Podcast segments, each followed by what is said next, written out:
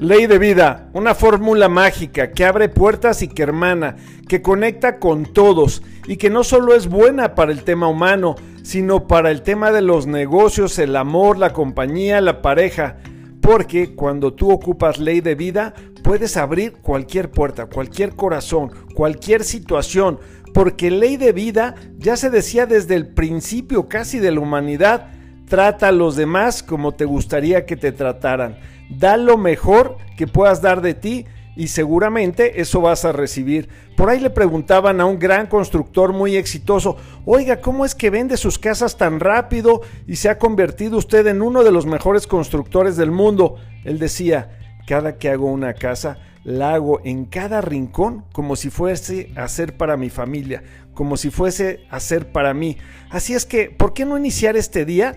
Y dar lo mejor que puedas dar como si fuera para ti. Hacer tu mejor esfuerzo, tu mejor trabajo. ¿Por qué no en tus tareas o a lo mejor si estás guisando algo, estás preparando algo, hacerlo delicioso como si fuera para ti?